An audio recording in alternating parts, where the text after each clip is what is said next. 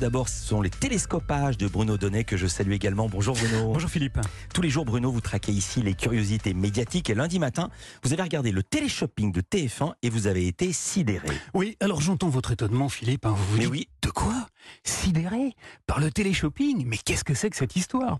Je vous raconte. Le téléshopping, vous connaissez la formule, hein, c'est une émission de téléachat qui passe tous les matins sur TF1 et dans laquelle on vous vend tout un tas de bidules, plus ou moins euh, futiles, en vous expliquant qu'ils vont vous changer l'existence. La formule est rodée depuis des décennies et il y a normalement strictement rien de sidérant là-dedans. Sauf que, sauf que, en y regardant d'un peu plus près, je me suis aperçu lundi que le programme charriait encore allègrement tous les clichés sexistes les plus épouvantables que je croyais, personnellement, disparus de la circulation. Dans cette émission, par exemple, c'est un homme qui vous vend les machins du rayon bricolage. La solution, regardez, elle est là. C'est SOS déboucheur. Vous allez pouvoir déboucher toutes vos canalisations en deux secondes, top chrono. Et une femme qui est chargée des produits de beauté et des crèmes miraculeuses. pour aider toutes les femmes à effacer les marques du temps. Car oui, Philippe, dans cette émission, les femmes sont encore priées de se plier à tout un tas d'injonctions méchamment stéréotypées.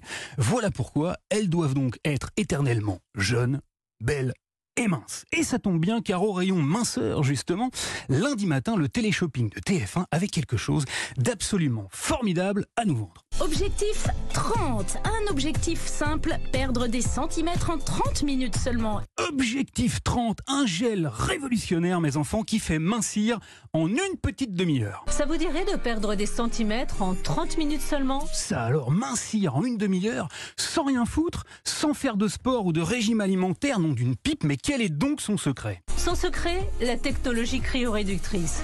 Une combinaison unique d'ingrédients botaniques qui rafraîchissent la zone traitée et visent à déloger les cellules graisseuses. Bon, alors disons les choses clairement, Philippe, hein, un gel, même à la technologie cryo mes avec des plantes dedans qui vous font un peu froid quand vous voulez tartiner sur le bide, ça n'a jamais fait mincir personne et surtout pas en une demi-heure. En matière de publicité, on appellerait ça une pratique commerciale trompeuse et c'est théoriquement interdit par la loi. Alors je ne sais pas pourquoi le téléshopping a décidé de promouvoir ce truc malgré tout, mais on s'en fout car c'est pas ça le sujet. Le sujet, c'est l'analyse de l'image et du message. Car que voit-on pendant que la voix off continue de nous enfumer joyeusement? Régime, exercice à répétition, rien n'y fait. Vous ne parvenez pas à vous affiner. Eh bien on voit une femme en bikini parfaitement mince qui n'a pas le plus petit centimètre de graisse à perdre. Et tandis qu'elle oint son corps sculpté sublimement musclé, que nous dit donc la petite voix?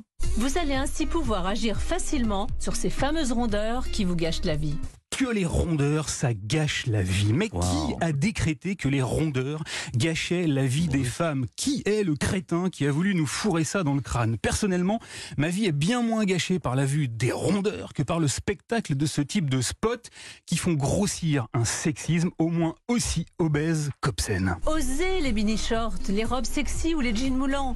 Alors tout ça a suscité chez moi, Philippe, une petite réflexion et surtout une grande question. Comment, au moment où toute la société réfléchit de plus en plus aux questions d'identité et de genre, au moment où même la pub fait disparaître peu à peu les mannequins anorexiques de ses affiches pour mettre en scène des femmes rondes ou âgées, une chaîne comme TF1, dont les femmes sont très précisément la cible principale, vous connaissez tous ici la fameuse ménagère de moins de 50 ans qui a cédé sa place à la femme responsable des achats, comment cette chaîne peut-elle traiter les femmes aussi mal et les prendre aussi ostensiblement pour des connes? Waouh. Merci Bruno Donnet.